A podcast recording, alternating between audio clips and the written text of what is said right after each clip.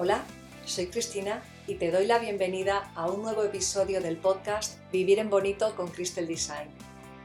Hoy me gustaría hablarte del sistema que yo utilizo para organizar las contraseñas de mis emails y sobre todo, y lo más importante, para encontrarlas fácilmente y a tiempo. Además, y sobre todo especial para principiantes, me gustaría hablarte de algunos otros conceptos referentes a los emails que pueden venirte muy bien para funcionar en Internet. Espero que te guste mucho.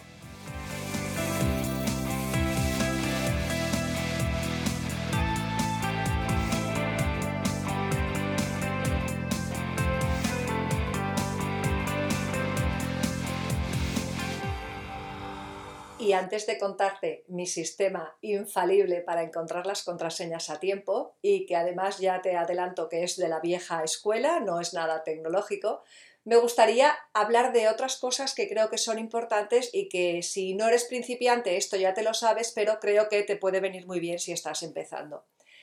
Mira, hay una cosa que a veces la gente no se da cuenta y es que en Internet nosotros no somos un nombre, Igual que cuando haces cualquier cosa en el mundo real tienes que dar tu nombre pues para comprar una casa o para apuntarte a una escuela o para hacer cualquier cosa, en Internet la manera que tenemos de identificarnos es mediante un email, porque no hay dos emails iguales y en cambio sí que puede haber pues nombres iguales, ¿no? Por ejemplo, imagínate que te llamas María Pérez, pues puede haber muchas. Entonces, la manera que tiene Internet de saber que somos nosotros es porque nos, identificamos con una dirección de correo o con un email. ¿Por qué te digo esto? Bueno, pues porque ah, relacionado un poco con el tema de las contraseñas, que luego te voy a explicar, yo comprendo que hay gente que dice, bueno, pues yo me abro una cuenta de un email, pongo una contraseña y luego ya esa contraseña la va usando para muchas otras cosas. Y esto es de lo que me gustaría hablarte hoy. A ver, cuando tú te abres una cuenta de correo, precisamente porque es como si fuera tu nombre, es lo que te identifica. Imagínate que fuera una casa, que tú en vez de ser una persona eres una casa y entonces vives en la calle principal número 2, puerta 15 y no hay nadie más que viva en esa casa, con lo cual eso eres tú. Las llaves de esa casa es lo que te permite entrar a todo lo que haya en tu casa que sería, por hacer un poco la comparación, las llaves de tu casa sería la contraseña de esa dirección de correo. Vamos a poner el ejemplo que te abres una, que te abres una cuenta de correo con Gmail, ¿no?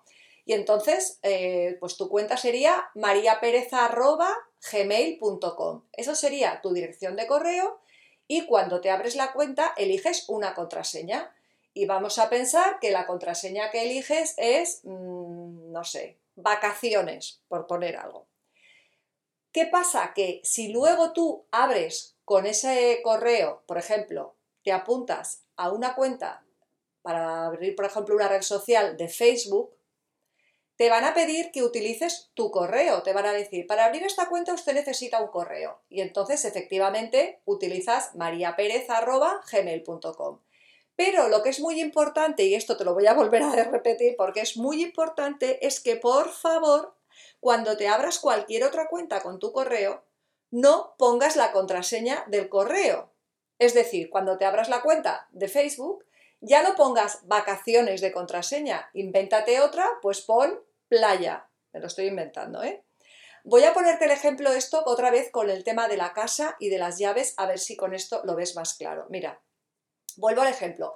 Cuando nos abrimos una cuenta de correo, y entiendo que, eh, a ver, quiero que entiendas con esto que voy a poner el ejemplo de Gmail, que es una cuenta en la que tú entras en Gmail y entonces ahí vas a poder ver tus correos, enviar correos y ahí tienes todo, ¿vale? La contraseña que usas son como las llaves de tu casa. Ahora piensa en tu casa todas las cosas que tienes. Tú en tu casa tienes las llaves del coche, las llaves de una taquilla si vas a un gimnasio, tienes tus tarjetas del banco, tienes todo, pero realmente lo importante es como si dijéramos que nadie te quite las llaves de tu casa para, para que no acceda a todo lo demás. Te digo esto porque el tema de las contraseñas yo comprendo que mucha gente solamente por no tener el lío de tener 200 contraseñas y porque no sabe cómo guardarlas y luego no sabe cómo encontrarlas, hay gente que dice, no, yo me aprendo una contraseña, uso siempre la misma para todo y ya está. Y por favor, no hagas eso, es un error grandísimo. Eh, esto, si estás ya un poco más avanzada en todo el tema online, lo sabes de sobra y a lo mejor este episodio pues te queda corto, ¿no? Pero es que me gustaría decirlo sobre todo para la gente que empieza porque es muy importante. Entonces, eh, sobre todo es que lo que no tienes que dar a nadie nunca es la contraseña de tu correo. Eso es lo que tienes que guardar como oro en paño. Te voy a poner el ejemplo de antes. Si te abres una cuenta en Facebook, te van a pedir un correo que es el mismo, pero la contraseña va a ser distinta, ¿vale? Si en algún momento eh, tienes algún problema con Facebook, pierdes la contraseña de Facebook o te pasa cualquier cosa, donde te van a mandar la información para poder recuperarla es a tu correo. O sea, te va a llegar a mariaperez.gmail.com. Por eso es muy importante que apuntes en lugar seguro todas las contraseñas, que ahora te explicaré cómo, pero que sobre todo, que lo que es muy importante es que tengas a buen recaudo la contraseña del correo, porque eso es lo que te va a permitir luego recuperar todas las otras cosas. ¿Qué otras cosas puedes hacer con tu correo? Bueno, pues como te he explicado, todo el tema de redes sociales, eh, tanto para abrir una cuenta en Facebook, para abrir una cuenta en Instagram, en Pinterest, en Twitter, lo que te piden es un correo. No te dicen, ¿usted cómo se llama? ¿Quiere abrir este servicio? ¿Usted cómo se llama? No te dicen, ¿cuál es su correo? Entonces, con este correo nos abrimos la cuenta de otro servicio, ¿vale? Imagínate que tú vives en tu casa, pero te vas a apuntar a un gimnasio y te van a dar una taquilla, ¿no? Entonces te dicen, vale, usted va a apuntarse en este gimnasio, esta es su taquilla y esta va a ser la clave de su taquilla. O sea, la llave que vas a utilizar para ese otro servicio no es la misma llave que la de tu casa. Por eso, por favor, no pongas la misma contraseña que tu correo.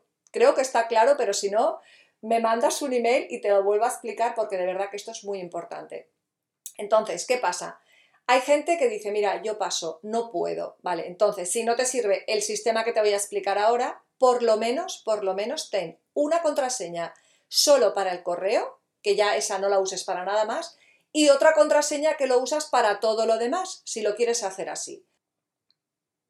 Además, me gustaría decirte que es muy interesante que tengas por lo menos una cuenta de Gmail, porque con Gmail automáticamente tienes ya una cuenta de YouTube sin tener que hacer nada, o sea, el canal de YouTube ya lo tienes asociado a esa cuenta de Gmail, si ahora no te hace falta, pues te da igual, pero ya lo tienes, y también tienes espacio en la nube que se llama Drive, en fin, tienes calendario, tienes muchísimas opciones teniendo una cuenta de Gmail. Es bueno que tengas más de un email, ¿Y esto por qué es? Bueno, pues porque una de las cosas que te piden cuando te abres una cuenta de correo es si tienes una dirección a la que te pueden escribir en el caso de que perdieran la contraseña, de que hubiera algún problema para poder recuperar los datos. Entonces, es bueno que tengas más de una dirección. Si tienes, por ejemplo, algún tipo de negocio que entonces ya tienes tu dominio, o sea, el dominio es, pues en mi caso, por ejemplo, sería cristinacastrocabedo.com, yo tengo una dirección de email que es como si dijéramos de trabajo, que es vip.cristinacastrocabedo.com, ¿no? Esa sería la dirección que está relacionada con mi web. Estas, estas direcciones mm, a veces dan un poco más de problemas, te lo digo porque si vas a tener una que lo necesitas para el negocio, perfecto, pero que tengas una segunda dirección de Gmail te va a servir para muchas otras cosas y es muy práctica. También porque eh, te va a servir lo que te decía antes, para recuperar los datos si en algún momento eh, pierdes acceso a alguno de los servicios que has contratado. En realidad en Internet para todo lo que hagas te van a pedir un email. Desde cuando te quieras apuntar a un curso te van a pedir un email que es donde te van a mandar el acceso cuando hagas una compra, pues vas a necesitar un email, por ejemplo, si tienes, eh, si quieres hacer compras en Amazon, ya habrás visto que para abrirte una cuenta en Amazon lo que te piden es un email. Entonces, todo esto, por favor, que la contraseña de Amazon no sea la misma que la contraseña del correo, aunque estés usando el mismo correo como nombre, entre comillas, ¿vale? Creo que está claro. Bueno, pues el sistema que yo utilizo, yo sé que hay aplicaciones, algunas son de pago, otras gratuitas, eh, que lo que te hacen es que te guardan las contraseñas como de manera automática en la nube, te sincronizan dispositivos, en fin, esto sería la parte como más tecnológica, ¿no? Pero yo de lo que te quiero hablar hoy es de un sistema a la vieja usanza y sobre todo que a mí me viene fenomenal porque las encuentro enseguida. Y es una cosa tan simple como tener una agenda de estas de listing telefónico.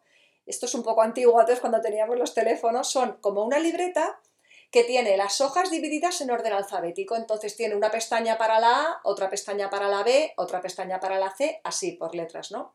¿Por qué esto es importante? Pues mira, hay gente que tiene una libreta y dice, no, yo me guardo las, contraseñas en una libreta y entonces a lo mejor se abre la cuenta pues, de correo y apunta ahí contraseña correo. O se abre la, cuenta de, de, Facebook y lo va apuntando. ¿Qué pasa? Que cuando ya llevas mucho y si empiezas a entrar en el mundo online y quieres aprender y quieres hacer cosas, al final vas a tener un montón de contraseñas, como cuando por ejemplo te suscribes para conseguir algo gratuito, ¿vale? O para apuntarte a cualquier otra cosa y necesitas luego encontrarlas. El problema de una libreta normal es que luego tardas mucho tiempo en encontrarlo.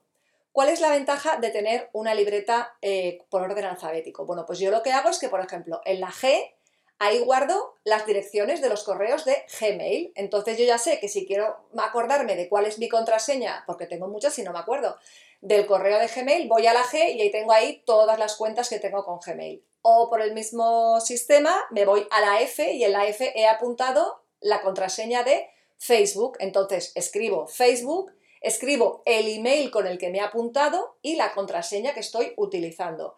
Si, por ejemplo, eh, funcionas con Apple, bueno, pues me iría a la A y entonces me pongo el ID de Apple, ¿no? Que es el con lo que te identifica Apple para comprar, hacer las compras y todo eso con el teléfono. Bueno, pues entonces en la A me pongo el correo con el que me he apuntado y la contraseña que estoy usando.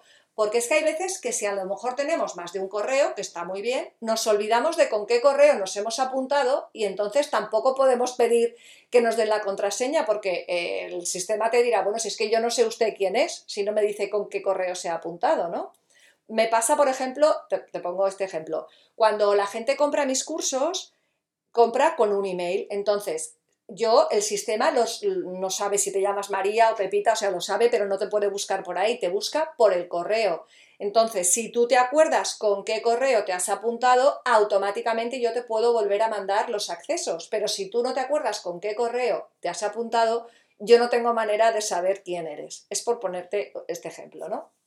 Entonces, el tener una libreta física, yo allá donde voy, voy con esa libreta. Es súper cómodo porque yo en cualquier momento, por ejemplo, eh, no sé, Amazon, ¿Cuál es la contraseña de Amazon? Pues me voy a la A y la encuentro, ¿entiendes? O sea, el sistema es que en el momento que te vayas a apuntar a algo nuevo, si mañana decides abrirte una cuenta en Pinterest, bueno, pues en ese momento, y por favor es muy importante que lo hagas en el momento, porque todos creemos que nos vamos a acordar y luego la realidad es que no nos acordamos. Entonces yo antes de apuntarme a nada, busco la libreta y digo, vale, me voy a apuntar a Pinterest, perfecto. Abro la libreta por la P, pongo Pinterest, con qué correo me voy a apuntar, qué contraseña estoy utilizando y lo pongo ahí. Y así con esa libreta lo tengo todo organizado y súper fácil de encontrar.